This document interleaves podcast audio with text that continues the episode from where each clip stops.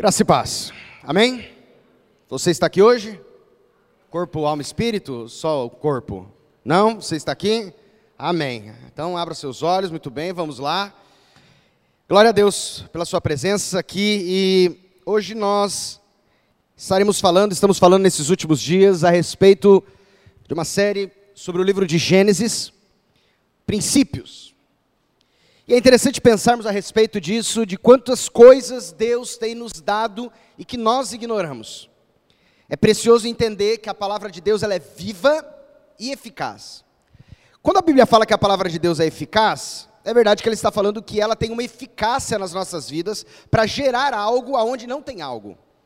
Mas mais do que isso, quando a Bíblia diz que a palavra de Deus, ela fala de si mesmo, ela é viva significa que quando eu encontro-a novamente, eu encontro-a diferente, não contrária, diferente de como eu havia encontrado-a antes.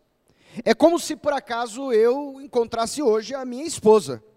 A minha esposa é a mesma esposa de ontem, é a mesma esposa de anteontem, mas hoje ela vai me dizer coisas que ela nunca disse. E os momentos que eu tiver com ela hoje são momentos singulares. Ontem eu e minha esposa estávamos saindo, almoçamos com um casal de amigos, e nós estávamos falando da importância de criarmos bons momentos. E eu disse, mas por mais que nós criemos bons momentos, tentar refazer esse momento não vai ser a mesma coisa. Então, quando nós, por exemplo, temos uma boa experiência de uma boa refeição, ou uma boa experiência de uma boa viagem em família, por mais que nós busquemos refazer esse momento, ele pode até ser bom também, mas ele não será o mesmo. Por isso que quando nós nos deparamos com a Bíblia, quando nós nos deparamos com a palavra de Deus, a Bíblia diz sobre ela de que ela é viva. Então, por mais que você tenha já lido Gênesis várias vezes, com certeza quando nós nos depararmos com algumas coisas que nós temos aqui, você verá que a palavra parece viva. Eu, por exemplo, hoje estava estudando aqui algumas coisas em Gênesis particularmente o versículo 6, quando Deus determina a criação do firmamento. E eu não sei, talvez os irmãos já saibam de muitas coisas que eu vou compartilhar hoje aqui. Mas acontece que eu hoje, quando me deparei, aprendi coisas que eu nunca tinha visto na vida. E, como estou aqui com você hoje, pretendo compartilhar com você algumas coisas que o Senhor tem me revelado na Sua palavra. Pode ser que você já saiba, pode ser que assim como eu, você não saiba e que nós sejamos mutuamente edificados. Amém? Bem, nós estamos em Gênesis, e aí o Maico vai me auxiliar aqui, Maico? O Pedro, Maico, quem vai me auxiliar? O Pedro no celular, mas que tecnologia. Muito bem. Uh, nós vamos deixar, iniciamos já em Gênesis versículo 1, vers, capítulo 1, versículo 1. Se você tem sua Bíblia, pegue pelo menos para você fazer suas anotações, se necessárias. E nós, no primeiro estudo, vemos Gênesis 1, 1 onde a palavra de Deus diz que no princípio criou Deus os céus e a terra. E nós tivemos a oportunidade aqui, irmãos, de olharmos para essa palavra princípio, a palavra Bereshit. E aí nós colocamos que Bereshit barak Elohim, no princípio criou Deus. E aí nós falamos sobre céus e falamos sobre terra. Vimos juntos com os irmãos de que céus aqui não se limita apenas ao céu onde nós vemos o passarinho voando. Que quando a Bíblia fala de céus aqui, a palavra hebraica chamaim, ela não está falando apenas do céu aonde quando eu pego um voo de avião, eu levanto o voo e ali eu estou no céu.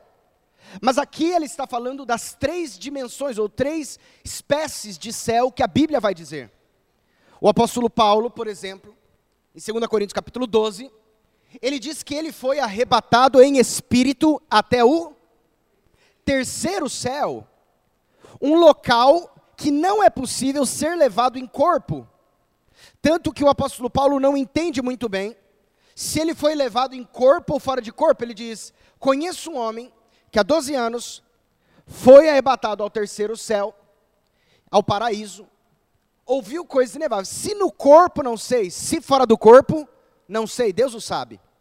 Então naquele momento ele fala: Olha, foi tão real que eu não tenho noção se eu fui em corpo ou se Deus me levou em espírito, mas eu sei que eu estive lá. Mas ao mesmo tempo, João, em Apocalipse capítulo 1, esclarece que foi levado ao mesmo lugar que o apóstolo Paulo. Mas ele esclarece que ali ele entende que ele estava numa ilha, numa ilha chamada Patmos, que é uma prisão na região da Ásia Menor. E ele diz que ele foi levado em espírito. E aí o apóstolo Paulo também depois explica que carne e sangue não podem ver, não podem entrar no reino de Deus.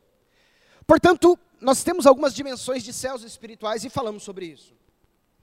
Entre o versículo 1 e o versículo 2 de Gênesis, no princípio criou Deus os céus e a terra. Ponto. Versículo 2 diz: A terra, porém, estava sem forma e vazia. E nós compartilhamos aqui com os irmãos de que, e por vários versículos, de que Deus não criou a terra para ela ser sem forma e vazia, conforme profecia de Isaías. Mas aqui algo acontece entre esse, esse lastro, esse momento, entre o versículo 1 e o versículo 2 de Gênesis. Nós olhamos também, com base nos escritos de Jó, de que quando o mundo foi criado, os anjos já haviam sido criados. Em Jó capítulo 38, nós vemos que quando, por exemplo, o Senhor está criando os fundamentos da terra, quando o Senhor está estabelecendo limites aos céus, limites ao mar, perdão, quando o Senhor está estabelecendo as entradas e saídas das coisas para a criação desse mundo, o livro de Jó, Deus em conversa com Jó diz assim: quando as estrelas das, alva, estrelas das alvas juntas cantavam e quando os filhos de Deus rejubilavam. Ora, o homem não havia sido criado, mas ele compartilha de que ali, enquanto ele estava criando as coisas, os filhos de Deus, os anjos, estavam ali participando desse momento de criação. Portanto, quando nós vamos olhar a partir do terceiro dia da criação, terceiro, quarto, quinto e sexto dia da criação, os anjos são criados no momento pretérito. Percebemos de maneira clara, por vários versículos aqui, que ocorreu isso quando ocorreu a criação dos céus em Gênesis 1:1. Mas nós olhamos também, irmãos, em Gênesis 1:2, de que quando a Bíblia diz que havia trevas sobre a face do abismo e o espírito de Deus se movia sobre a face das águas, nós vimos que essas trevas, seja por textos do Velho Testamento, seja por textos do Novo Testamento, são o momento em que houve a queda de Satanás. Nós demos uma olhada em Apocalipse capítulo 12, os primeiros versículos para vermos isso. Nós olhamos as profecias de Isaías, nós olhamos as profecias de Ezequiel. E se você não estava conosco semana passada, uma pena que você perdeu todos esses versículos, mas foi gravado, aleluia. E provavelmente o William coloca essa semana no podcast da igreja. Amém? Amém. Aí você vai poder ouvir. Semana passada foi gravado. Estamos evoluindo. Hoje já estamos com câmera aqui também. Bem, Dito isso, esse review, nós temos então agora um cenário na criação. Deus cria os céus e a terra. Nós temos aqui as dimensões espirituais criadas. Mas no versículo 2 diz que agora há trevas. A Bíblia não diz que Deus criou as trevas. As Escrituras não dizem que o Senhor instituiu o abismo. Aliás, mais do que isso, falamos sobre até mesmo uma questão de mares. Semana passada até mostramos entidades demoníacas em várias culturas, em vários povos que são relacionados aos mares. Então agora nós temos uma figura que o Senhor quer nos trazer clareza. Deus quis criar tudo bom, mas agora nós temos trevas na terra. Agora nós temos trevas no mundo. E aí? Eu disse a você que eu me lembro do período em que eu fiz teologia, que Satanás, com a sua sagacidade, tem dois livros na Bíblia que ele busca descredibilizar ao máximo. Quais são esses? O primeiro, Gênesis. O segundo, porque se eu não tenho começo e eu não tenho fim, eu não sei de onde vim nem para onde vou. Eu perco sem sentido da minha origem, eu perco sem sentido da minha, do meu fundamento. Então eu ando como uma como uma barata tonta. Eu ando sem sentido, eu ando sem saber para onde eu vou. Da onde viemos e para onde vamos? Essa é uma pergunta que a humanidade busca fazer desde sempre. Aliás, Salomão em Eclesiastes fala de que Deus coloca isso no coração do homem sem que o homem possa alcançar o fim dela, para que o homem possa sempre estar procurando e procurando. Mas agora, quando olhamos para o Gênesis, nós começamos a entender a origem de muitas coisas. Mas é verdade que nós apenas compreendemos bem a origem vendo o fim. Sabia disso? Por exemplo, quando você olha para a vida de José, José, o seu fim foi bom ou ruim? Sim ou não? Foi bom? Nós lembramos José no Egito? Enquanto José no Egito, a Bíblia vai dizer de que ele foi vendido pelos seus irmãos, com 17 anos de idade, ele foi levado como escravo ao Egito. Ali até os 30 anos de idade, ele passa por momentos de tribulação. Mas com 30 anos de idade, José é levado ao patamar de segundo homem mais importante de todo o Egito, abaixo apenas de Faraó. Durante os sete primeiros anos, portanto, até 37 anos, nós vemos que houve uma grande fartura. 37, 38, 39 anos, dois anos depois da fome. José estava com 39 anos, e agora o seu pai Jacó, na terra de Canaã, manda que os seus irmãos vão até ele. Então imagine, eles viram José com 17 anos, e José está agora com 39 anos. Eles não reconhecem José. Uma história de 17 a 39 anos, e com 39 anos José começa a entender o seu propósito.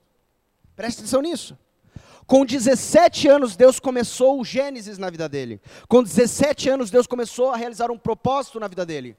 Com 17 anos, havia uma, um caminho a ser trilhado por José para um propósito que se cumpriria com 39.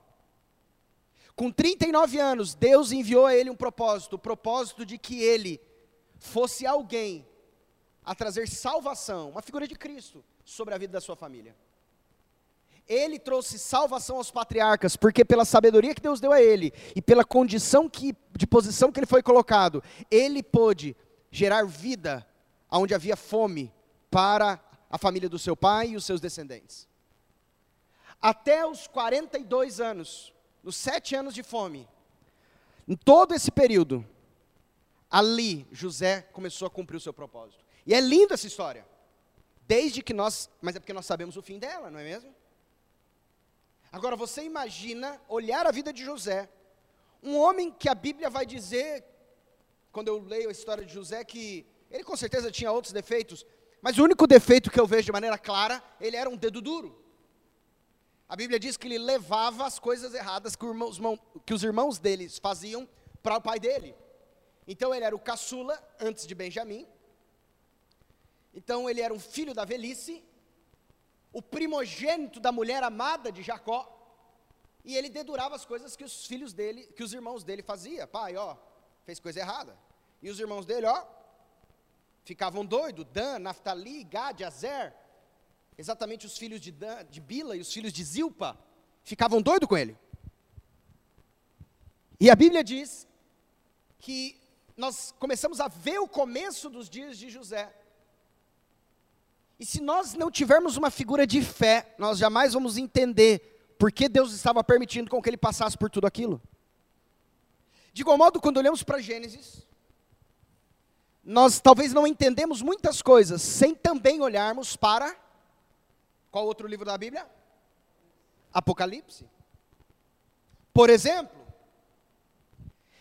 quem é aquele que tentou Eva no jardim? Quem foi? Foi uma serpente, não é mesmo? Você lembra disso? Uma serpente tentou Eva no jardim. Amém? Quem era essa serpente? Satanás. Mas aonde diz isso? Diz em Gênesis, você lê lá, então Satanás em uma serpente. Está escrito isso sim ou não? Não. Quando olhamos o livro de Gênesis inteiro, encontramos isso em algum lugar, sim ou não? Aí vamos em Êxodo, Levítico, Números, Deuteronômio, Josué, Juiz, Ruth, 1 e 2 Samuel, e vamos em todo o Velho Testamento. Encontramos isso, sim ou não? Não. Mas quando nós vamos em Apocalipse, capítulo 12, a Bíblia diz: Satanás, a antiga serpente, o dragão. Uau! Portanto, eu entendo de maneira clara de que estou falando de Satanás nesse momento. Mas quando nós olhamos Apocalipse, graças a Deus, nós hoje temos a honra de conhecermos Apocalipse e de entendermos coisas que os irmãos do passado, muitos deles não tinham essa possibilidade. De que os patriarcas viam apenas lapsos, mas eles não tinham essa revelação plena, como nós temos a honra e a oportunidade de termos. Por exemplo, a Bíblia vai dizer, aqui em Gênesis 1, no princípio criou Deus os céus e a terra. Amém? Mas quando nós vamos em Apocalipse, João tem uma visão, qual é a visão dele? E vi o quê? Novos céus e uma nova terra.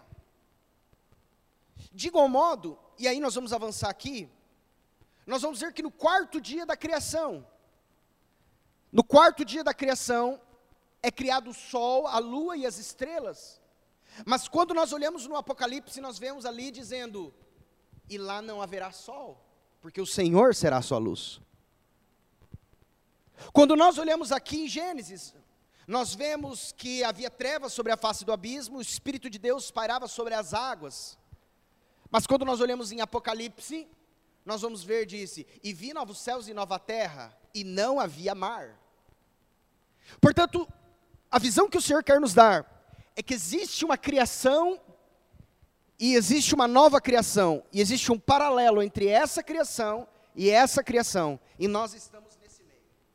Dentro desse meio há um propósito do Senhor, dentro desse meio há um desígnio do Senhor. E dentro desse meio nós estamos, e aqui é todo o propósito em Cristo sobre as nossas vidas. Bem, assim como o Senhor disse que no princípio criou Deus os céus e a terra, a terra estava sem forma vazia, havia trevas sobre a face do abismo. Aqui nós vemos de que as trevas já estavam presentes. E a primeira coisa que o Senhor institui agora, nessa nova criação, nessa criação pós-caída, e eu agora não falo caída no sentido de um homem caído, porque aqui Adão e Eva nem tinham sido criados, mas pós-queda de Satanás, Apocalipse capítulo 12, diz, entenda uma coisa, Apocalipse capítulo 12 vai falar sobre três momentos. O primeiro momento vai falar de que o dragão, com a sua cauda, lançou um terço das estrelas dos céus na terra. Esse é o primeiro momento. Nós vimos já que a profecia de Apocalipse cita estrelas como anjos, e a profecia dos profetas, sempre que cita sobre cauda, fala de espírito de profecia, convencimento. E o dragão nós sabemos que é Satanás. Portanto, nós vemos nessa figura que Satanás lança à terra um terço dos anjos. Então existem anjos do Senhor e existem anjos de Satanás. Os anjos de Satanás também daremos o nome de como? Demônios. Quando continuamos a leitura de Apocalipse 12, nós vamos ver que ali é uma manifestação de Cristo, depois de que Satanás lança esse um terço de estrelas à terra. A Bíblia diz então agora que há um, um menino que é gerado, esse há de reger as nações com vara de ferro, e ele é arrebatado, ele é levado e se assenta à direita do trono de Deus. Quem é esse? Jesus. Mas a Bíblia diz que haverá um terceiro momento depois do menino ser arrebatado, ele diz assim: houve guerra nos céus. Miguel e os seus anjos batalharam contra o dragão e os seus anjos. Não vou avançar nisso agora, mas eu quero que você entenda, se você tiver alguma dúvida sobre isso, me procure, depois a gente avança o diálogo, de que esse é um momento que há de vir. Tanto que o próxima etapa depois que Satanás é lançado exclusivamente na terra, é a manifestação do anticristo, grande tribulação, por isso que a Bíblia vai dizer que vai aparecer a besta, é o próximo versículo. Mas vamos avançar em outro momento. O que eu quero dizer a você é que aqui nós temos em Gênesis capítulo 1, versículo 2, trevas. E a primeira coisa que o Senhor faz quando o Senhor percebe trevas e o Senhor vai instituir uma restauração, é o que acontece no versículo 3. E aí eu vou pedir que você abra comigo em Gênesis, capítulo 1, versículo 3. Amém? Estamos aqui, Michael? Ok. O que diz aqui? Vamos ler todos juntos?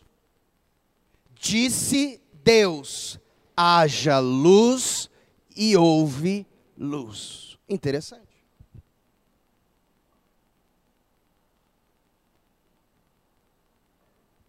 E disse Deus: haja luz, e houve luz.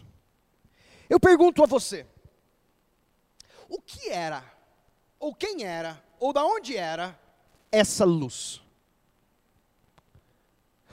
Até mesmo porque, se você caminhar comigo, por exemplo, no versículo 14 de Gênesis 1, versículo 14, olha aí comigo, diz assim: Disse também Deus: haja luzeiros no firmamento dos céus, para fazerem separação entre o dia e a noite, e sejam eles para sinais, para estações, para dias e anos, e sejam para luzeiros no firmamento dos céus, para alumiar a terra. Michael, se você depois puder colocar, deixa a revista atualizada. Tradução, só para a gente falar mesmo aqui. Então entenda que no quarto dia da criação, a Bíblia diz que houve a criação dos luzeiros nos céus. Versículo 16 diz: Fez Deus os dois grandes luzeiros, o maior para governar o dia, o menor para governar a noite. Então, interessante. Aqui no quarto dia da criação, Deus diz que ele faz os luzeiros, ou os luminares. Mas nós estamos falando do quarto dia da criação, onde fala o sol, a lua e as estrelas. Mas agora, no primeiro dia da criação, o Senhor disse: haja luz, e houve. Então a primeira coisa que nós temos que entender de maneira muito clara é qual? Que essa luz não está falando do quê? Da luz do sol, pois o sol nem mesmo existia. Essa luz também não está falando da luz das galáxias, ou da luz das estrelas, porque as estrelas também nem mesmo existiam. Que luz é essa que o Senhor está falando? E por que o Senhor está falando no momento tão propício a respeito dessa luz? Tendo em vista que a primeira coisa que o Senhor falou foi sobre que estava algo ali, o que? Trevas. Eu queria que você abrisse a sua Bíblia comigo em Hebreus capítulo 11, versículo 3. Hebreus 11, 3. Olha que coisa, olha que versículo interessante. Hebreus capítulo 11, versículo 3. Diz assim: pela fé, porque é pela fé, irmãos? Você vê, sim ou não? Não, você toca, você estava lá, não, mas o Senhor disse, portanto é pela fé. Pela fé, entendemos, eu gosto dessa expressão, né? Porque ele diz, a fé não precisa ser burra, é uma fé racional, ele diz, pela fé eu entendo. Pela fé entendemos que foi o universo formado pela palavra de Deus. Amém? De maneira que o visível veio a existir das coisas que não aparecem. Hum, interessante. Ele diz: primeiro é realizado as coisas no reino espiritual, para depois elas se manifestarem no reino material. Por isso que a Bíblia vai dizer que a nossa luta não é contra carne nem sangue, reino visível, mas a nossa luta é contra principados, potestades, dominadores das trevas, hostes espirituais da maldade nas regiões celestiais. O invisível dominando sobre o visível. De igual modo, ele vai dizer: pela fé, nós entendemos que o universo foi formado pela palavra de Deus, de maneira que o visível veio a existir das coisas que não aparecem ou das coisas que nós não vemos. Portanto, antes de Deus iniciar a sua criação, o Senhor agora faz a manifestação de algo que não era visível, mas que era essencial para toda a criação. Ele disse: haja luz, e houve luz. Bem, vamos falar um pouquinho dessa luz. A palavra hebraica or no Velho Testamento aparece 122 vezes. Até porque no Novo não vai ser a palavra hebraica, mas vai ser uma palavra grega. E eu queria que nós olhássemos, fizéssemos uma caminhada nessas expressões luz, seja do velho, seja do novo, para entendermos algumas coisas que o Senhor nos fala a respeito dela. Em primeiro lugar, nós temos uma visão clara quando olhamos lá no final da Bíblia, em 1 João, abra lá comigo, capítulo 1, versículo 5 e versículo 6. Depois de João andar com Jesus, João agora, já velho, escreve essa carta e diz assim: Ora, a mensagem que da parte dele, da parte de Jesus, da parte do Messias, temos ouvido e vos anunciamos é esta: que Deus é luz. Então, primeira visão que ele traz. Quando eu falo que Deus é eu consigo colocar na mesma frase Deus é trevas? Não. Onde há trevas, ali a manifestação da presença do Senhor, eu não estou dizendo que até mesmo onde há trevas o Senhor está, pois o Senhor está em todos os lugares. Mas aonde há trevas, há manifestação da presença do Senhor? Não. O texto diz assim: Deus é luz e não há nele o quê? Treva nenhuma. Se dissermos que mantemos comunhão, comunhão com ele e andarmos nas trevas, mentimos e não praticamos a verdade. Olha que interessante. O Senhor aqui está dizendo assim: Deus é luz. Então a primeira informação relevante que nós temos aqui, toda vez que olharmos luz nas Escrituras, ele diz: ali estamos falando a respeito do Senhor. Satanás, ele não é luz. A Bíblia diz que Satanás se transfigura, ele tenta se aparentar como um anjo de luz. Mas ele um dia foi luz, um dia ele esteve na luz. Você, a palavra Lucifer não se encontra nas Escrituras. Essa palavra Lucifer, ou portador da luz. A palavra Lucifer significa portador da luz. Mas essa palavra, na verdade, é uma ideia que foi tirada de algumas profecias bíblicas, falando que ele era um ser iluminado, que ele era um ser que se encontrava na presença do Senhor, e daí foi tirada essa palavra Lúcifer. Essa palavra Lúcifer não se encontra na Bíblia.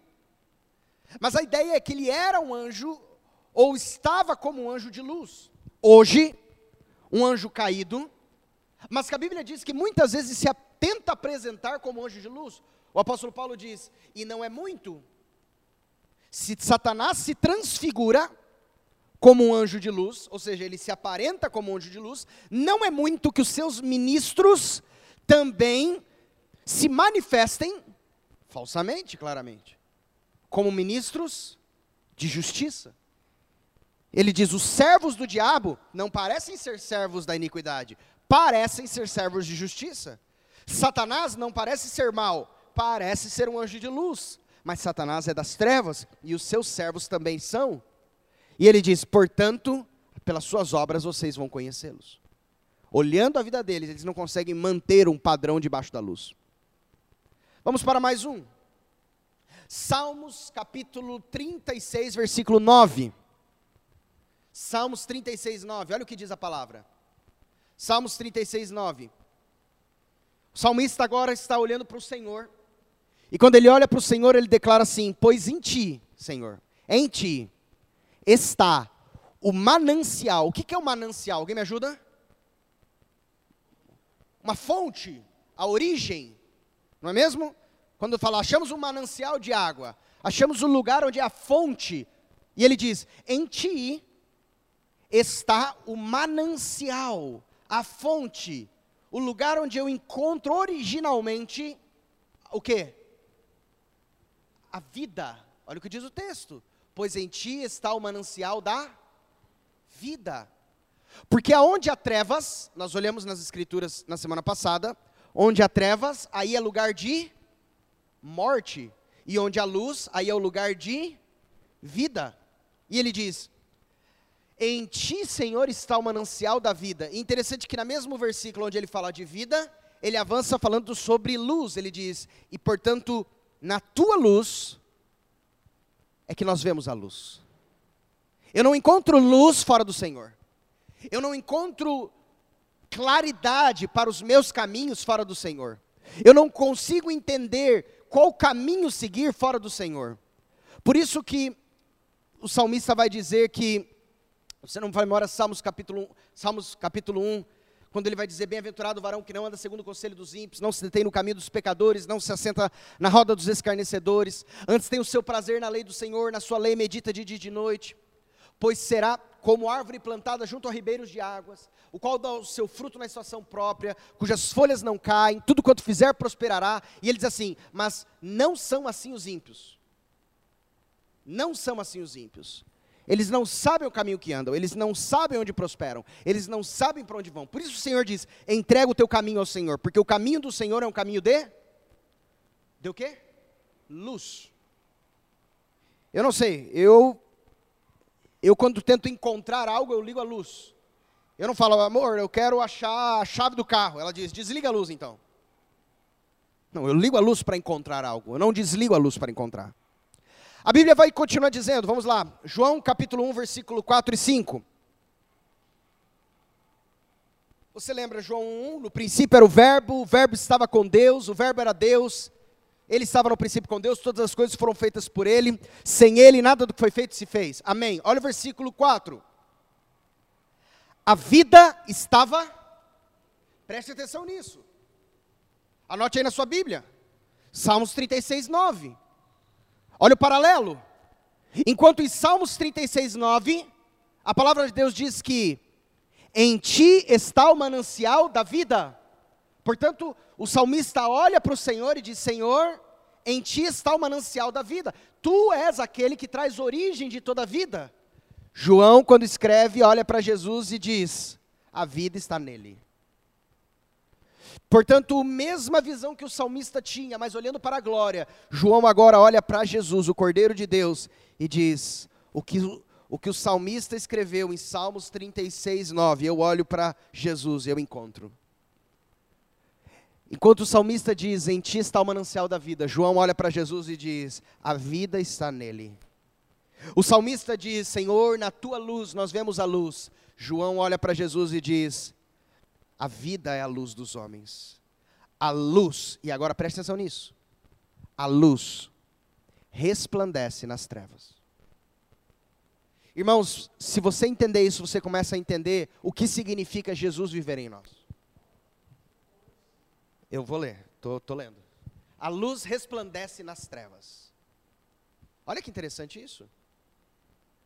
A luz tem um, uma posição, resplandecer. Por isso que Mateus vai dizer, não precisa abrir. Vós sois a luz do mundo. E a luz de vocês deve brilhar, pois não tem sentido uma luz que não brilhe. A luz de vocês deve brilhar para que os outros vejam as boas ações que vocês fazem e louvem ao vosso Pai que estás nos céus. Mas continuando aqui em João, ele diz assim: A luz resplandece nas trevas, e as trevas não prevaleceram contra ela. Irmãos, entenda o paralelo. João aqui, eu vejo de maneira tão clara. João parece que está lendo Gênesis. Pre presta atenção comigo. João parece que está lendo Gênesis 1. No princípio criou Deus os céus e a terra. A terra era sem forma e vazia. Havia trevas sobre a face do abismo o Espírito de Deus se movia sobre a face das águas. Disse Deus: haja luz, e houve luz, e viu Deus que era bom. Agora olha João escrevendo em João 1. No princípio, opa, Gênesis 1 começa?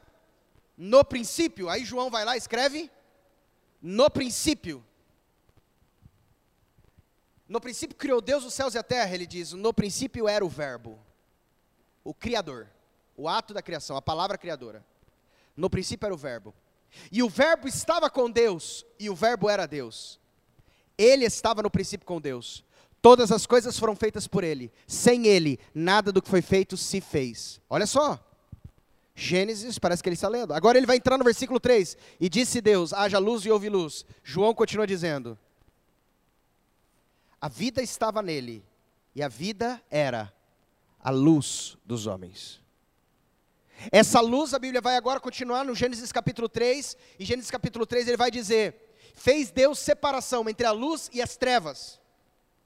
Aí João pega e escreve assim pelo Espírito: A luz resplandece nas trevas, e as trevas não prevaleceram contra ela. Você consegue ver esse paralelo? Você consegue enxergar como João aqui, pelo Espírito Santo de Deus, está lendo Gênesis, está recebendo a inspiração do Espírito Santo, trazendo maior clareza e maior visão. Como você escreve, como o Senhor inspirou a Moisés, muito provavelmente a escrever ali o Gênesis, aqui o Senhor está inspirando João a trazer uma clareza do cordeiro que estava no Gênesis. Versículo 8 continua dizendo: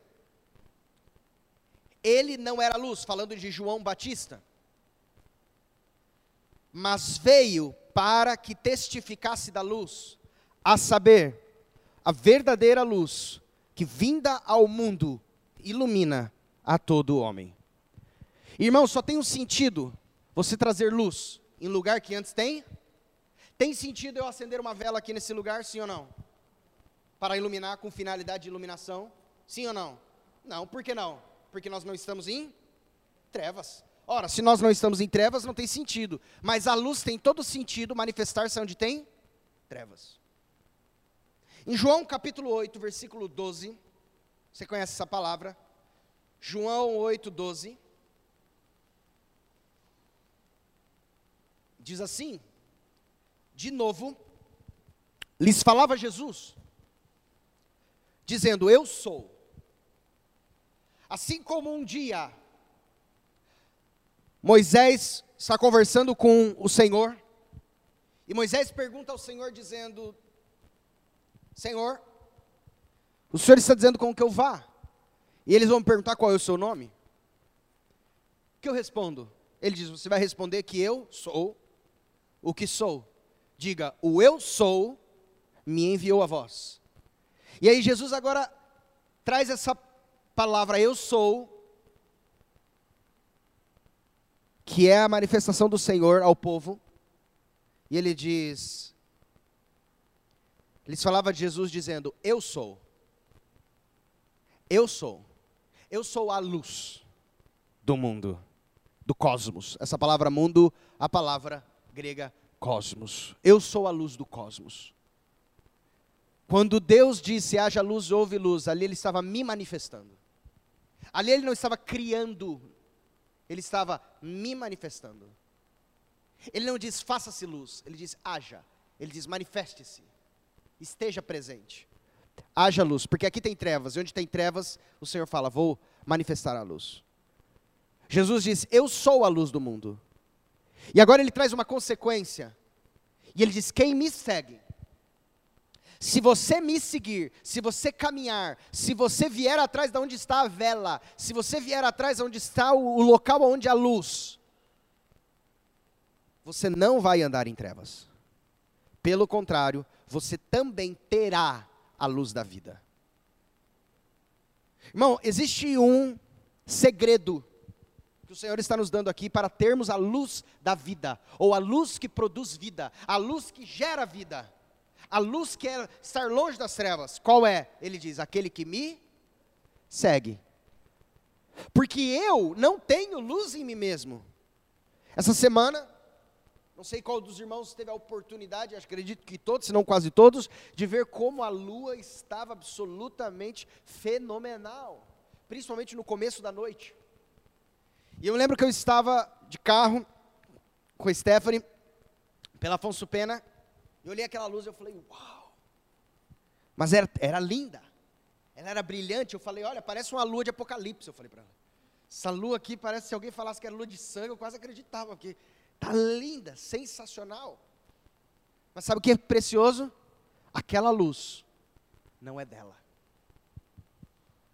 Ela estava tão linda, ela estava tão maravilhosa, ela estava tão preciosa, que estava bonito de se ver. Mas irmãos, aquela luz não era dela. Aquela luz era a luz do sol nela. Assim o Senhor diz: quem me segue também terá a luz da vida. Vocês não têm luz, mas quem me segue vai ter, porque eu sou a luz. Eu sou a luz do mundo. Ah, eu tenho trevas na minha vida nessa área, nessa área, nessa área, nessa área. Só tem um jeito de sair as trevas. Como? Colocando luz. Se você não estabelecer luz, não tem como tirar as trevas. Olha, posso dizer a você, entre no seu quarto, feche a janela, feche a porta, feche tudo, coloque o blackout, desligue a luz e tente tirar as trevas sem luz. Tente com a sua mão, tente dar um soco nas trevas. Tente colocar as trevas dentro de um lugar escondido, tente levá-la para fora. Você vai conseguir? Não. Só tem um jeito das trevas não se, fizer, não se fazerem presentes.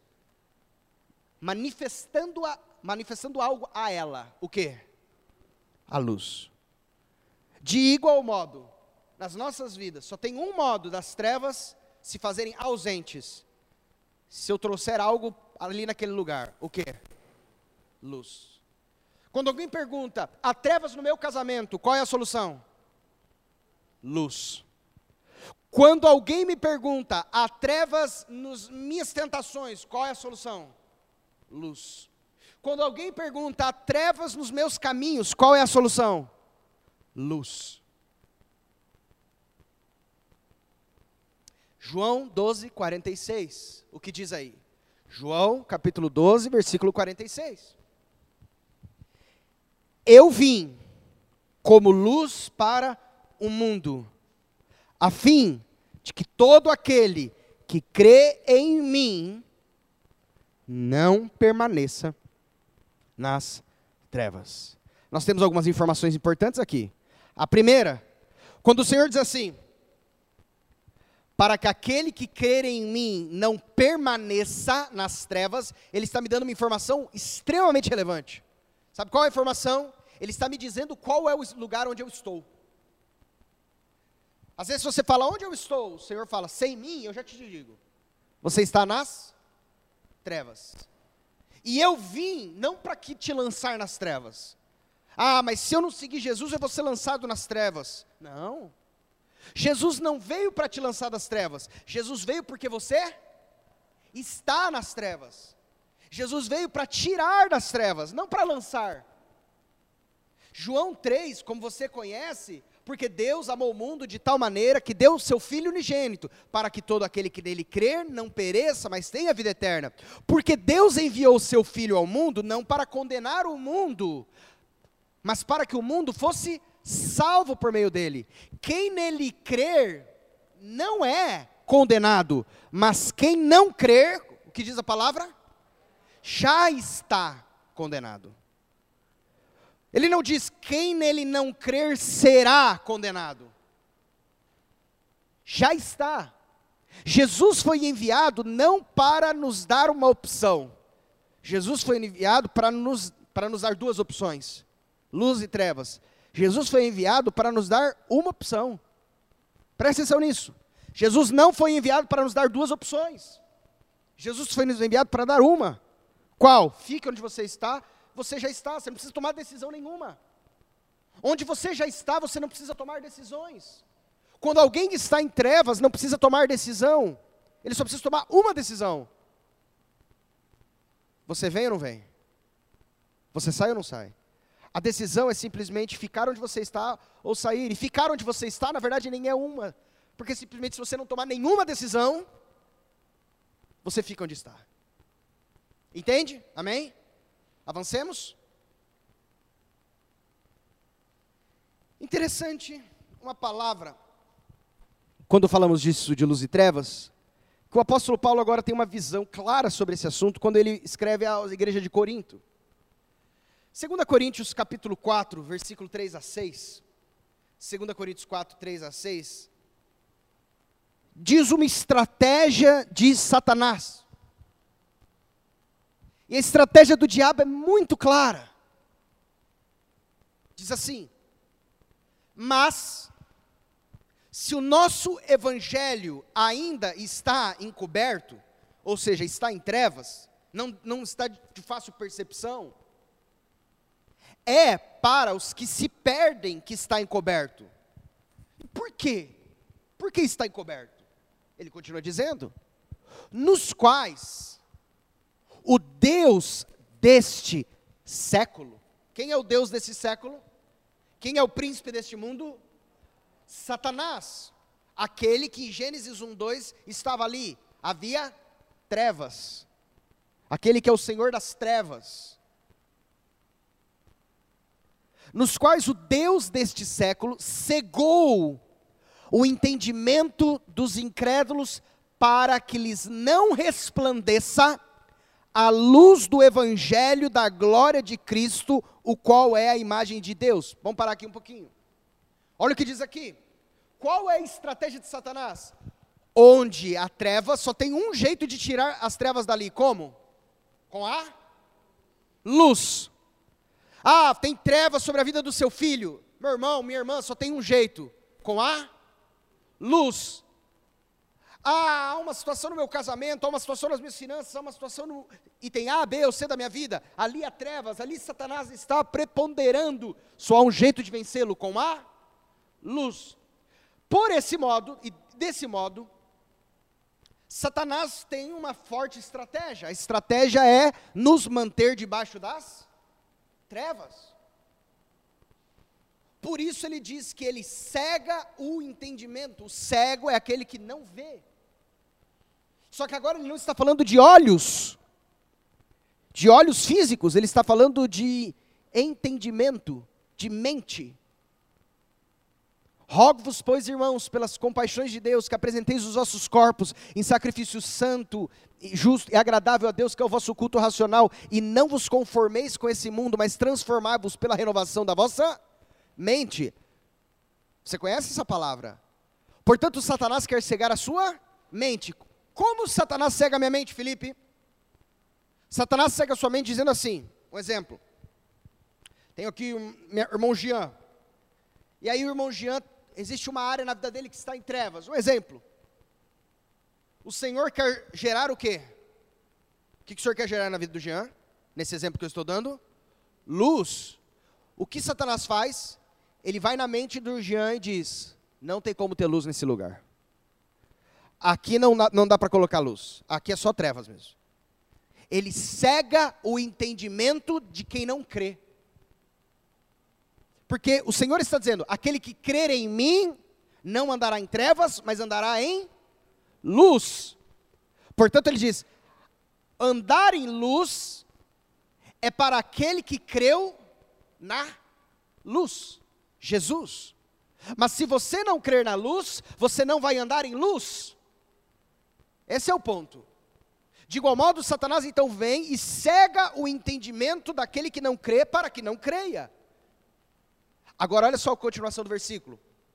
Porque não nos pregamos a nós mesmos, mas a Cristo Jesus como Senhor, e a nós mesmos como vossos servos por amor de Jesus.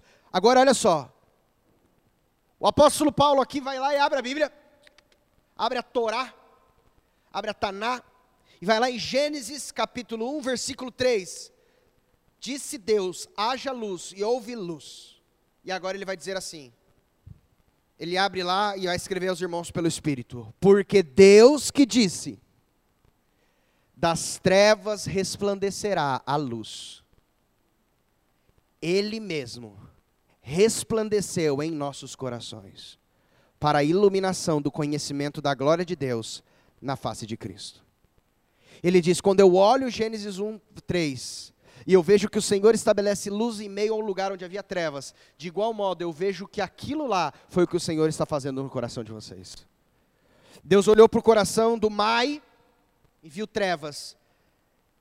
E o clamor nosso, e aí o Senhor ouve, é que o Senhor olha para aquele coração e diz: haja luz. Uau! E houve luz. E Deus fez separação entre a luz e as trevas. Agora não tem mais trevas aqui. Deus olha para a sua vida. Irmãos, sabe o que precisamos? Precisamos tomar essa palavra como verdade e crê-la. De que Deus, quando disse haja luz, Ele não estava falando apenas numa realidade de criação, mas Ele estava falando com uma realidade profética sobre nós. Mãe Vanéia, haja luz. Irmão Josias, haja luz. Isaías 9, 2. Foi uma profecia de Isaías. Abra aí. E se você quiser depois apenas anotar na sua Bíblia, ela é repetida em Mateus 4,16. Mateus 4,16 repete essa profecia. Isaías 9,2 diz: O povo que andava em trevas o povo que andava em trevas viu grande luz, e aos que viviam na região da sombra da morte, resplandeceu-lhes a luz. Essa palavra é trazida como uma realidade profética quando Jesus muda para a região da Galileia e diz: Ó, oh, terra de Zebulon, terra de Naphtali, Galileia dos gentios, vocês são muito abençoados. Ah, que honra que vocês têm. O povo que andava em trevas viu grande luz. E aos que habitavam na região da sombra da morte, resplandeceu-lhes a luz. Fala a respeito de Jesus. Vamos mais um. Aí mesmo em Isaías capítulo 42, versículo 6, versículo 7. Aqui o profeta Isaías recebe uma visão profética sobre Jesus. E essa visão profética que ele recebe sobre Jesus diz assim: Eu, o Senhor, te chamei em justiça. Então aqui é o pai falando a respeito do filho, por meio de Isaías, dizendo assim: Eu, o Senhor, te chamei em justiça Tomar-te-ei pela mão e te guardarei. Preste atenção agora. E te farei mediador, só há um Deus e mediador entre só há um mediador entre Deus e os homens, quem? Jesus Cristo, homem. Amém. Eu te farei um mediador da aliança. Você vai ser um caminho para que a minha aliança chegue para o povo. Te farei mediador da aliança com o povo. Eu, Deus, tenho uma aliança a fazer com o povo. E eu preciso que alguém seja o caminho. Quem será? Lembra o que Jesus disse na noite em que foi traído, tomou o cálice? E tendo dado graças, o tomou, tomou o pão, perdão, e tendo partido, tomou, dizendo: Esse é o pão, esse é o meu corpo que é partido por vós. Semelhantemente, depois de cear, tomou o cálice, dizendo: Este é o que? O sangue da nova aliança, derramado em favor de vós, ou derramado por muitos. Uau! Jesus disse: Aqui é um sangue. Esse sangue vai ser derramado, e no dia que esse sangue for derramado, uma nova aliança vai entrar. De quem era o sangue que seria derramado? De Jesus. E no momento que o seu sangue foi derramado, a Bíblia diz que entrou em vigor uma nova aliança. E olha só a profecia de Isaías, aproximadamente 600 anos antes de Jesus. Eu, Senhor, te chamei em justiça, tomar-te pela mão, te guardarei, te farei mediador da aliança. Não apenas isso, aleluia, com o povo, e luz para os gentios. Irmão, a palavra antes era vinda apenas para os judeus. Ali havia o templo, ali era o lugar de adoração. Quando o véu foi rasgado, iniciou o que chamamos no período da igreja de tempo dos gentios. Até o dia em que todos os gentios crerão. Quem são gentios? Gentios são todos aqueles que não são judeus. Cornélio, no livro de Atos, era um romano, era gentio. Os gregos de Atenas eram gregos eram gentios. Nós somos gentios. E a Bíblia diz: ele é alguém enviado por Deus não para judeus, mas ele é enviado como luz para os gentios. Aqueles que nunca ouviram a falar a respeito do Senhor, ele é a luz para os gentios. Para abrirem os olhos aos cegos. Para tirarem da prisão o cativo, e do cárcere os que jazem em trevas. Aleluia. Olhe isso. Você quer entender o ministério de Jesus? Ele veio para ser mediador da aliança, ele veio para ser luz, ele veio para abrir olhos de quem está cego, ele veio para tirar da prisão quem está cativo, ele veio para tirar do cárcere os que jazem em trevas espirituais. Nós temos a chave de tudo aquilo que pode nos trazer vida em abundância. Por isso que Jesus disse: Eu vim para que vocês tenham vida e vocês tenham ela em abundância. Se nós avançarmos um pouco mais e olharmos o versículo 16, olha o que diz aí: Guiarei os cegos por um caminho que não conhecem. Faluzei andar por veredas desconhecidas. Tornarei as trevas em luz perante eles e os caminhos escabrosos planos. Essas coisas lhes farei e jamais os desampararei. Ele está falando aquele que entrar debaixo da minha aliança. Isaías capítulo 42 fala dessa aliança. Ele diz: aquele que entrar debaixo da aliança do Cordeiro, aquele que entrar debaixo da aliança do Cordeiro de Deus que tira o pecado do mundo, ele diz: Eu vou guiar os cegos por um caminho que não conhecem. Eu vou fazer eles andar por veredas desconhecidas, lugares que você nunca foi, são os lugares que Deus quer levar. Porque as coisas que os olhos não viram, os ouvidos não ouviram, não subiram ao coração do homem, são as coisas que Deus tem preparado para aqueles que o amam. Tornarei as trevas em luz perante eles. Não é farei com que eles tornem as trevas em luz. Porque essa capacidade não é nossa. Mas ele diz: lembra o que Jesus disse? Quem me segue não andará em trevas, mas será a luz da vida. Nós lemos hoje. Portanto, aqui ele está dizendo na profecia de Isaías: se nós seguirmos a ele, tornarei as trevas em luz perante eles, e os caminhos escabrosos planos. Essas coisas lhes farei graça, e jamais os desampararei. Irmão, você não entende. Será que você entende isso? É grande demais. A Bíblia diz que a palavra da cruz, ela é loucura. É loucura para os que perecem. Mas para aqueles que entendem, para aqueles que creem, para aqueles que são salvos, ela é o dunamis, ela é o poder de Deus. Porque entender isso é, é meio loucura, nós somos salvos pela loucura da pregação. Crer nisso é loucura, compreender isso é loucura. Por isso não é para todos. Um dia chegaram para Jesus e disseram: Senhor, são poucos os que se salvam? E Jesus rapidamente diz: Entrai pela porta estreita. Porque largo o caminho e espaçosa a porta que conduz à perdição, e muitos entram por ela. Mas porque estreito é o caminho e apertada a porta que conduz à salvação, poucos a encontram. Não é poucos entram, é poucos a encontram. Não é nem mesmo, a porta está aí, entra. Rapaz, eu tô, tô, tô nem encontrando direito essa porta. Poucos a encontram.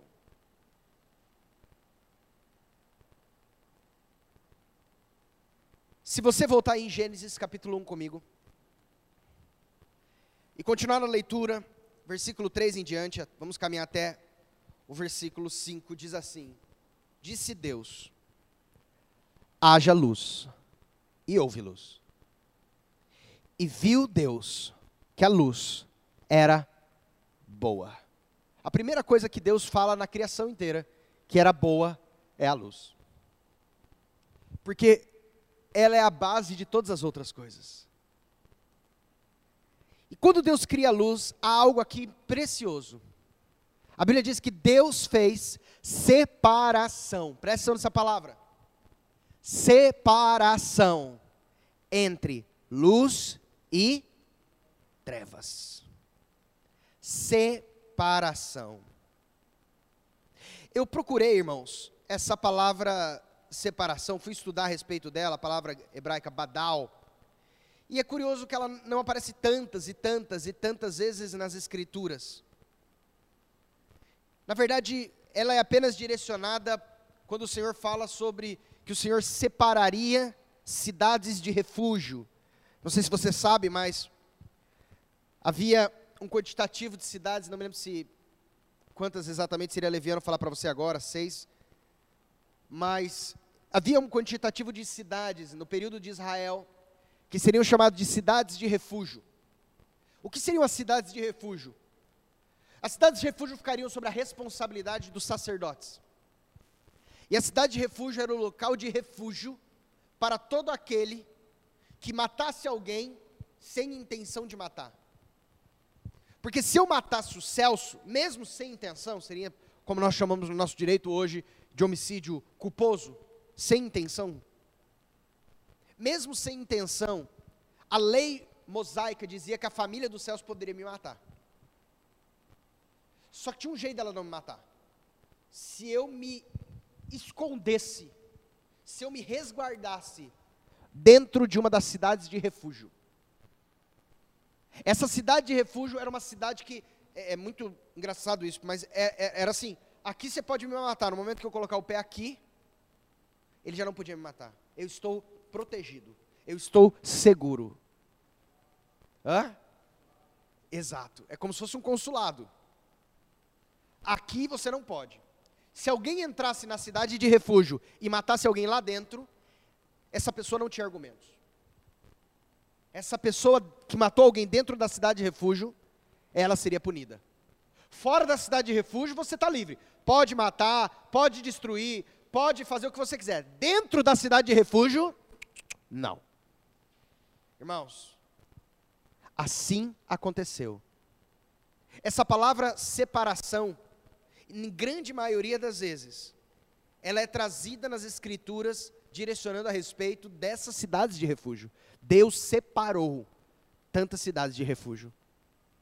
Mostrando, irmãos, de maneira tão clara, de que quando estamos separados, e a separação aqui é a separação entre dois estágios, entre duas realidades espirituais: luz e trevas.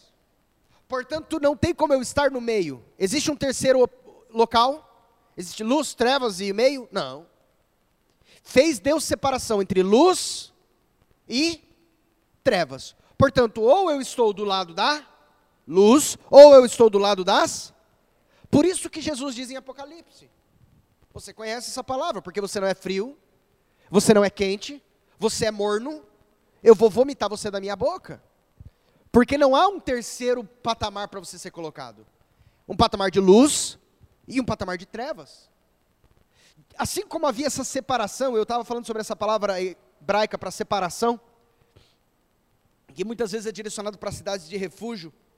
É interessante de que se eu estivesse fora da cidade de refúgio, como num cenário de trevas, ali o inimigo poderia me atacar.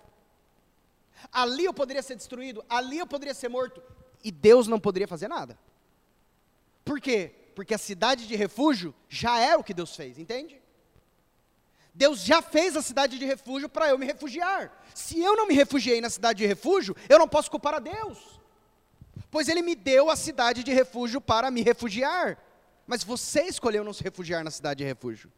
Só que se refugiar na cidade de refúgio, irmãos, às vezes significava abandonar a sua própria casa. Às vezes significava abandonar os seus bens. Às vezes significava abandonar a sua família. Às vezes significava abandonar tudo que tinha, porque tudo que ele tinha estava fora da cidade de refúgio. Mas fora da cidade de refúgio, o inimigo atacaria e poderia atacá-lo. Mas dentro da cidade de refúgio, ali haveria vida. De igual modo,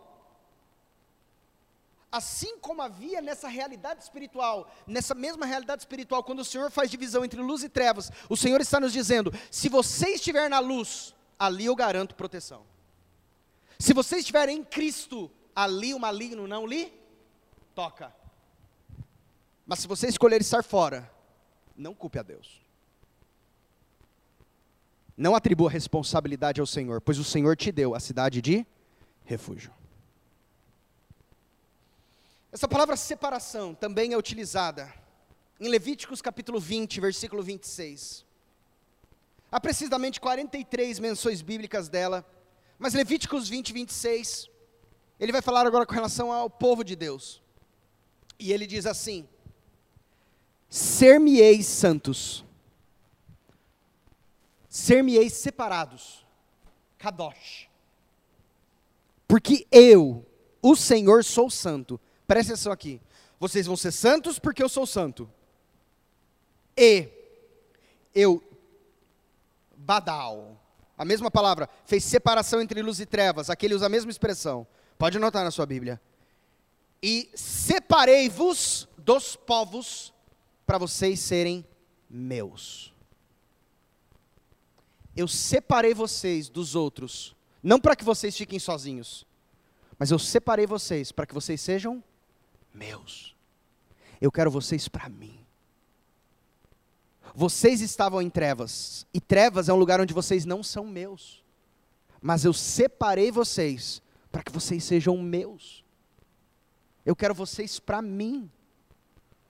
Irmãos, o chamado de Deus ao seu povo sempre foi um chamado de família.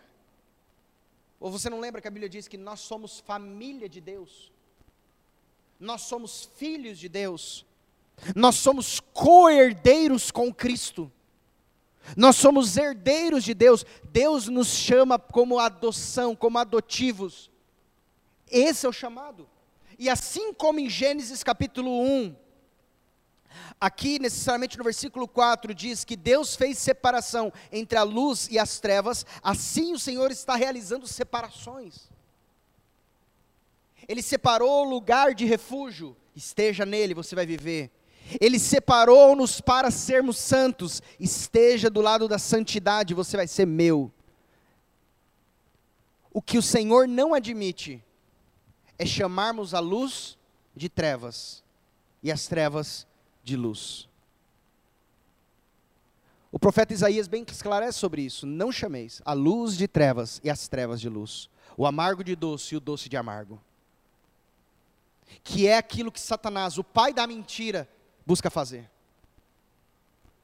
Nos dias de hoje, nós olhamos trevas e Satanás diz: Não, isso aí não é, não é trevas, não. Isso aí é, é, é luz que não está muito acesa, mas é dimmer. Já viu dimmer? Né? Tem o dimmer. Então você. É luz. Não está naquela força, mas é luz. Irmão, não tem dimmer com Deus, não. Ou é luz, ou é trevas. E a Bíblia aqui está nos mostrando uma estratégia de Satanás durante tempos e gerações.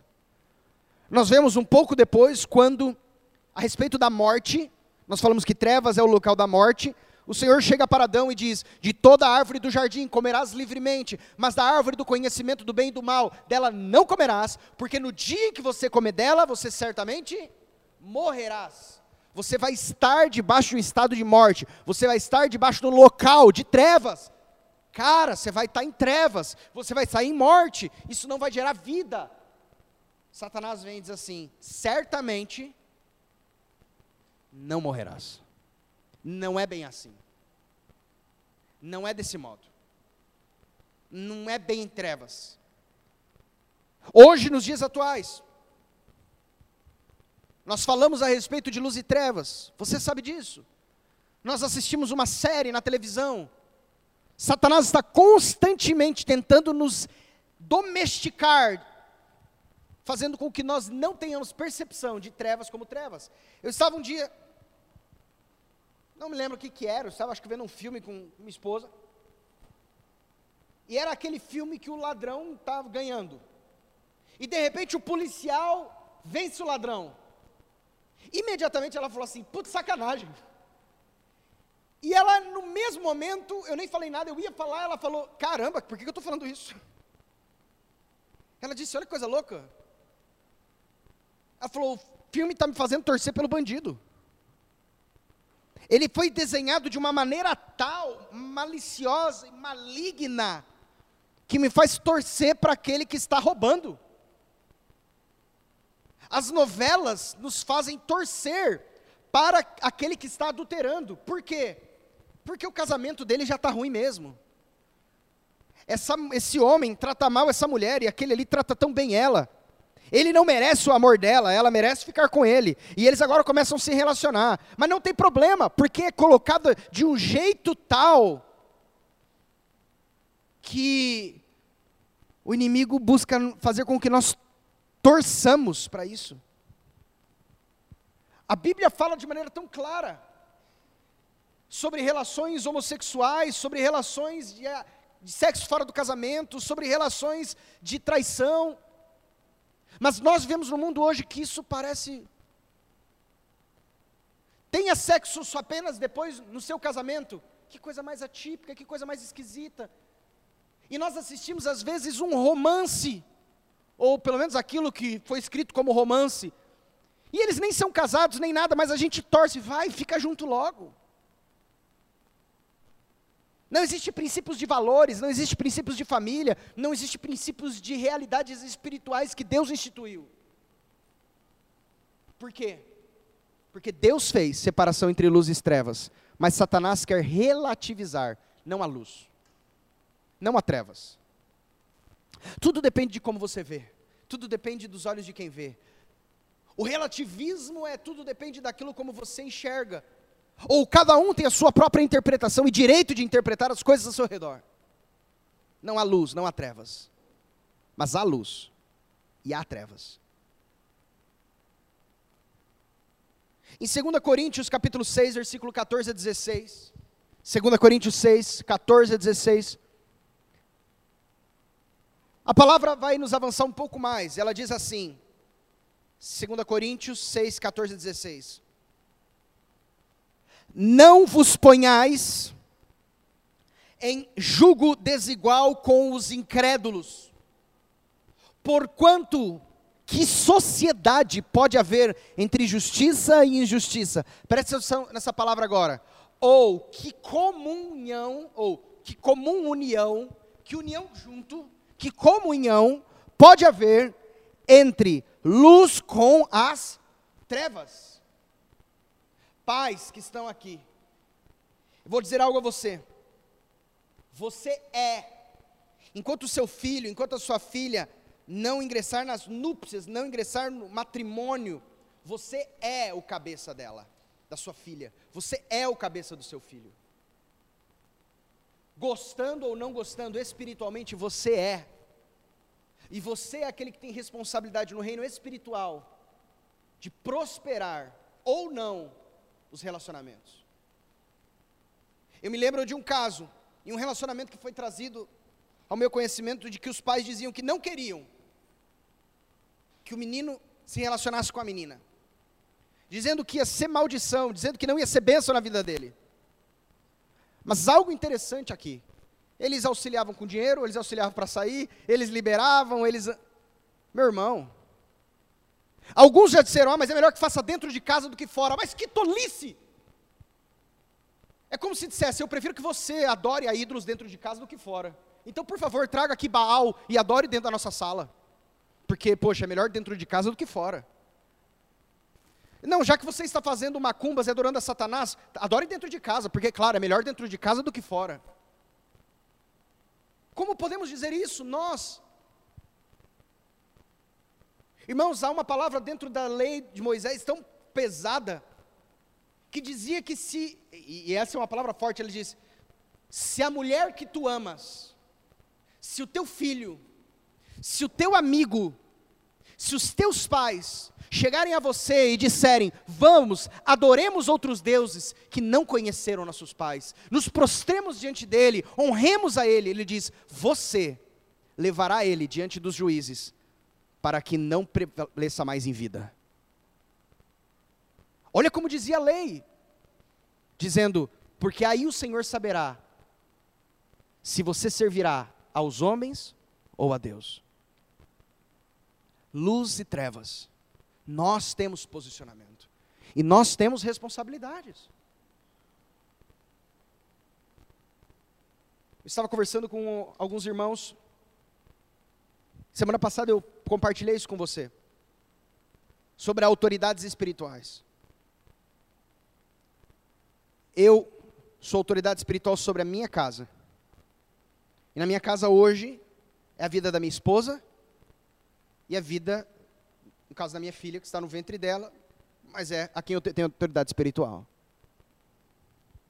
No dia que a minha filha casar-se, ela sai debaixo da minha autoridade espiritual, ela não sai debaixo da minha honra, ela tem que me honrar.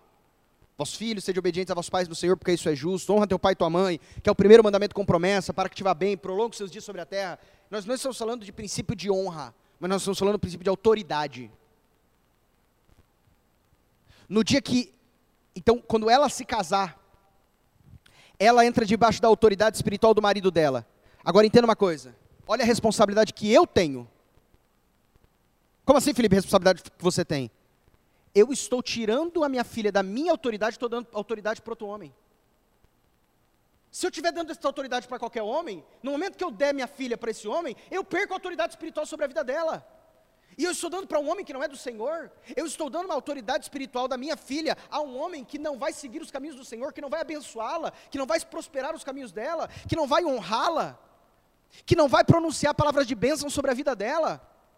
Irmãos, a responsabilidade é minha, hoje, de um dia colocar a minha filha na autoridade espiritual de um homem segundo o coração de Deus. Principalmente falando com relação à minha filha.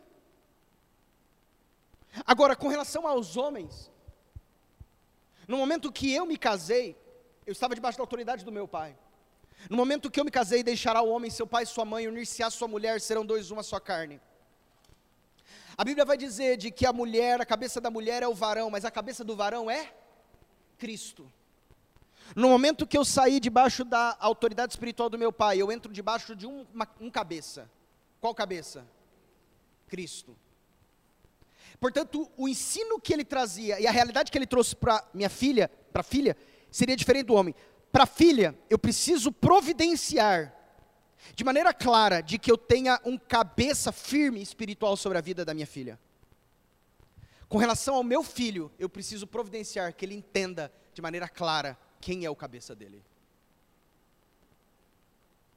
Mas nós aí lançamos filhos ao mundo sem ligar para as realidades espirituais, esquecendo que o espiritual tem realidades sobre o material.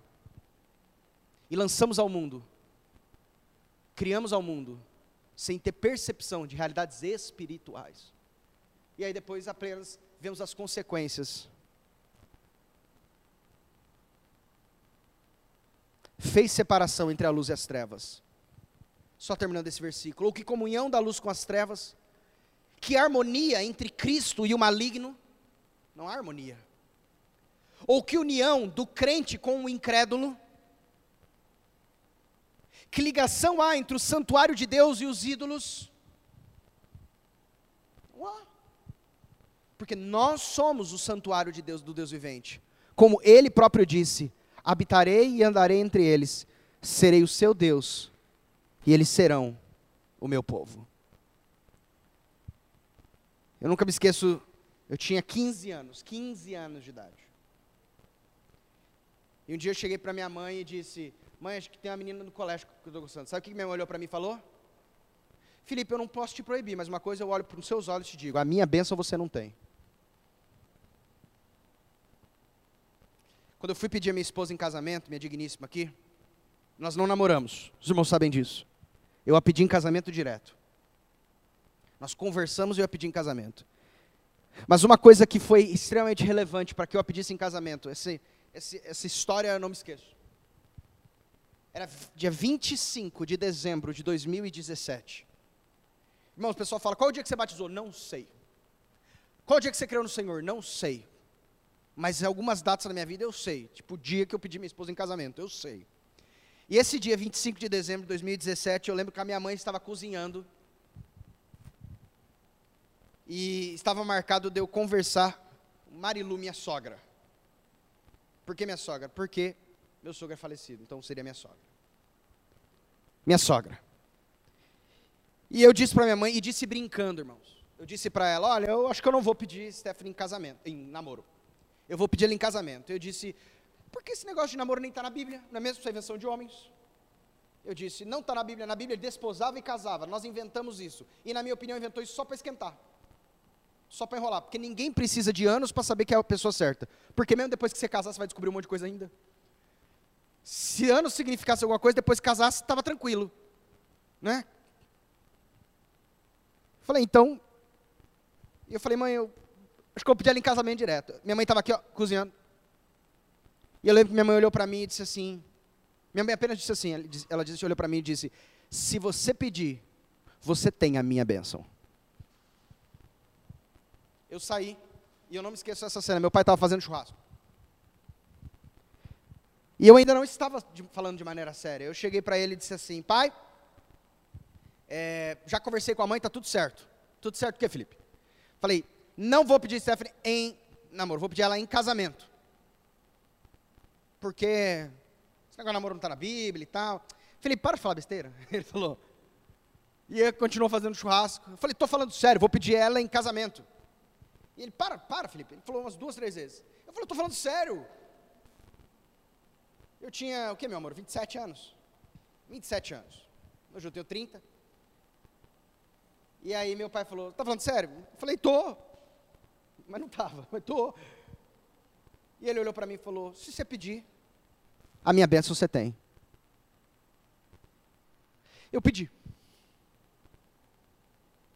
E entre tantos milagres e cenários que aconteceu, muitos irmãos já sabem disso, a minha esposa com 15 anos de idade fez uma lista, né?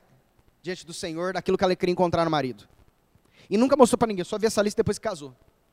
E dentro dos requisitos da lista, um deles estava lá que queira ter mais que três filhos, outro item era que não torça para time de futebol nenhum. Mas um dos itens era que não me peça em namoro, mas me peça em casamento. Por isso que para ela não foi tão estranho. Mas o que eu quero trazer aos irmãos é o poder da bênção e o poder da maldição o poder da bênção e o poder de não abençoar. A realidade espiritual sobre a sua esposa, sobre os seus filhos, sobre suas filhas.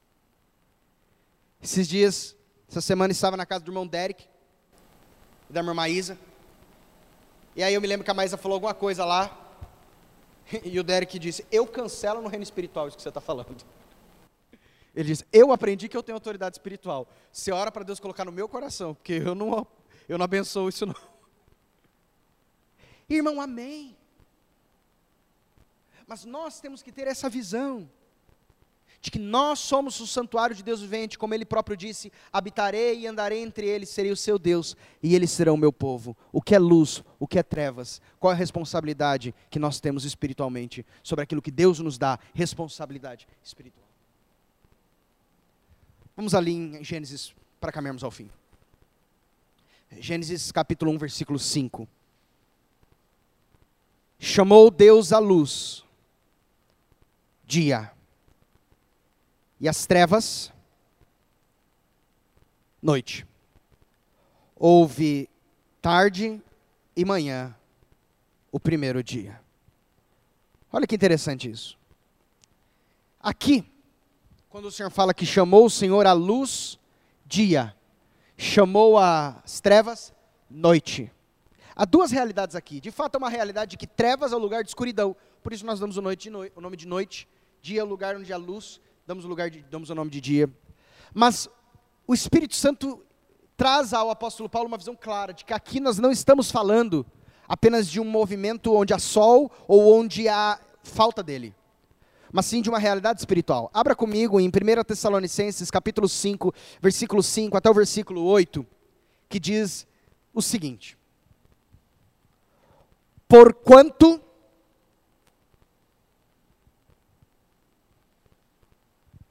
vós todos sois, presta atenção agora, olha como ele chama. Vocês são filhos da luz. Vocês são filhos do. Opa! Ele olhou lá Gênesis e falou: O Senhor aqui não está falando a respeito de um período de tempo apenas.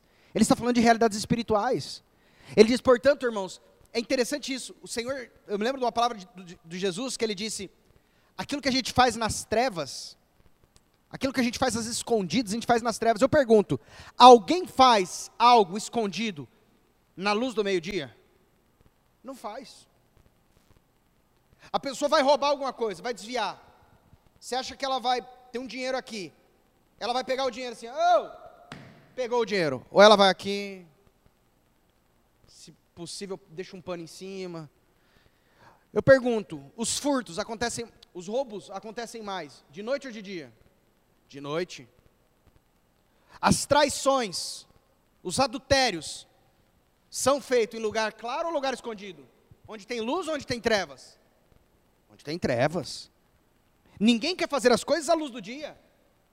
A Bíblia diz o seguinte: porque Deus amou o mundo de tal maneira que deu seu Filho unigênito, para que todo aquele que nele crer não pereça, mas tenha vida eterna. Porque Deus enviou seu Filho ao mundo não para condenar o mundo, mas para que o mundo fosse salvo por ele. Aí, o texto vai continuar dizendo o seguinte: aquele que está em trevas aborrece, porque ele não quer que as suas obras sejam manifestas, porque elas são feitas em. Opa, quem acordou, estava dormindo acordou. Porque são feitas em trevas. Agora aqui o apóstolo Paulo diz, irmãos, mas nós não somos das trevas. Irmão, que a nossa vida possa ser uma vida de que qualquer pessoa, se descobrir alguma coisa, não tem nada para descobrir, entendeu? Que seja feita na luz. Irmãos, como é ruim viver uma vida que você tem que esconder. A minha esposa, eu vou tomar banho, ela pode ficar com meu celular desbloqueado. Se ela quiser, ela pode fuçar de trás para frente, frente para trás, mensagem do WhatsApp, do Instagram, do Facebook, do, do histórico, do, do, que for. Por quê? Porque é luz. Agora eu conheço algumas pessoas. Eps, não mexe não, mexe não, mexe não, mexe não. Mas, mas por que que está acontecendo aí? E eu não estou falando, lógico, eu, né, mexeu. Eu não sou nada. Eu estou falando que não deixa a esposa mexer. Eps, não, não, não, não, segredo, segredo. Privacidade, ó, privacidade. Irmãos, eu não entendo privacidade entre casamento. Porque eu vou ser bem realista. No casamento você deu para outra pessoa aquilo que é mais precioso para você, que é você mesmo. É como se dissesse assim: o meu celular é mais privativo do que o meu corpo. Ué, como assim? Como pode alguma coisa ser mais privativa do que você mesmo quando você se entrega para o outro? Amados, aqui a palavra de Deus nos diz que nós somos filhos do dia e nós somos filhos da luz. Nós não somos da noite, nem das trevas. Aí ele diz assim, ó: Assim, pois, não durmamos como os demais. Pelo contrário, vigiemos e sejamos sóbrios. Ora, os que dormem, dormem de noite. Os que se embriagam, é de noite que se embriagam. Nós, porém, que somos do dia, sejamos sóbrios. Noite é momento de dormir. Nós não dormimos, nós estamos atentos, nós vigiamos. Nós não somos daqueles que fazemos as coisas que são feitas nas trevas, porque nós somos da luz, nós somos do dia. Nós, porém, que somos do dia, sejamos sóbrios, revestindo-nos da coraça da fé e do amor e tomando como capacete a esperança da salvação. E para concluirmos hoje, houve tarde e manhã. Versículo 5 de Gênesis. Houve tarde e manhã o primeiro dia. Preste atenção nisso. nós contamos, né? Que o dia, quando eu falo o dia começou. Que hora que o dia começa? Para nós, normalmente, a gente diz que o dia começa quando o sol nasce. Portanto, na nossa contagem de calendário gregoriano, nós finalizamos o dia em trevas e começamos o dia em luz. Percebe isso? Porque quando eu digo o dia raiou, o dia começou, então nós temos luz. E aí eu pergunto, começa primeiro dia ou noite? A gente conta como se começasse primeiro o dia. E depois nós temos a noite. Então começa o dia e termina a noite. Mas no calendário bíblico não é assim. Primeiro é a noite, mas a gente termina com o dia. Por isso que para os judeus a celebração do sábado não começa no nosso sábado. A celebração do nosso sábado, do sábado vai começar no pôr do sol da sexta-feira. Os adventistas são de igual modo. Que hora que vai começar o sábado? no pôr do sol da sexta. E na hora que se pôr o sol no, no sábado, quando começar novas trevas no sábado, na realidade já não é mais sábado, já começa então o domingo. Essa contagem é interessante. Aliás, muitas coisas na Bíblia, se você não tiver essa visão de contagem, você não vai entender. Como, por exemplo, Jesus ressuscitou o terceiro dia. Se você fizer a matemática no jeito que nós contamos, não dá três dias. Mas se você fizer a matemática na contagem judaica, vai dar três dias. Mas eu só quero que você conclua mostrando por que Deus criou isso. Deus disse: primeiro vem as trevas, mas por último vem a luz.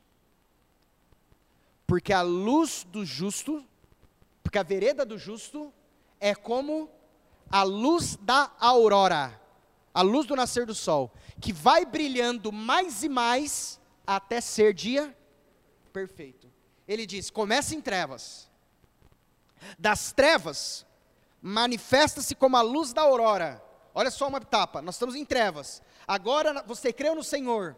Luz da aurora, como luz do nascer do sol. Aquela luz ainda que você vê no horizonte, é um pouco escuro, um pouco claro, vai brilhando, vai brilhando, mas vai brilhando mais e mais até ser dia perfeito. Eu olho esse versículo, lembro daquele paralelo. Aquele que em vós começou a boa obra, ele é fiel para completá-la até o dia final. Quando você creu no Senhor, você estava em trevas, agora você está em luz, e agora você caminha como a luz do nascer do sol até a luz do meio-dia. Irmãos, estamos em Gênesis. E o Senhor está nos mostrando algumas realidades espirituais. Que você entenda se você é filho da luz ou filho das trevas. Que você possa ter essa percepção espiritual dessas coisas. Amém. Vamos orar. Louvamos o teu nome, Pai. Te engrandecemos porque tu és santo. Mas tu não apenas manteve a si mesmo em santidade, mas o Senhor nos chamou para a santidade. O Senhor nos chamou para vivermos juntos contigo na luz. O Senhor nos chamou para vivermos junto contigo naquilo que o Senhor tem chamado de dia. O Senhor nos chamou para andarmos na luz do Cordeiro. Que nossos olhos possam ser abertos e que nós possamos viver aquilo que o Senhor tem para nós. Se o Senhor nos revelou, o Senhor tem nos chamado para viver nisso. Por isso louvamos o teu nome e agradecemos. Em nome de Jesus. Amém.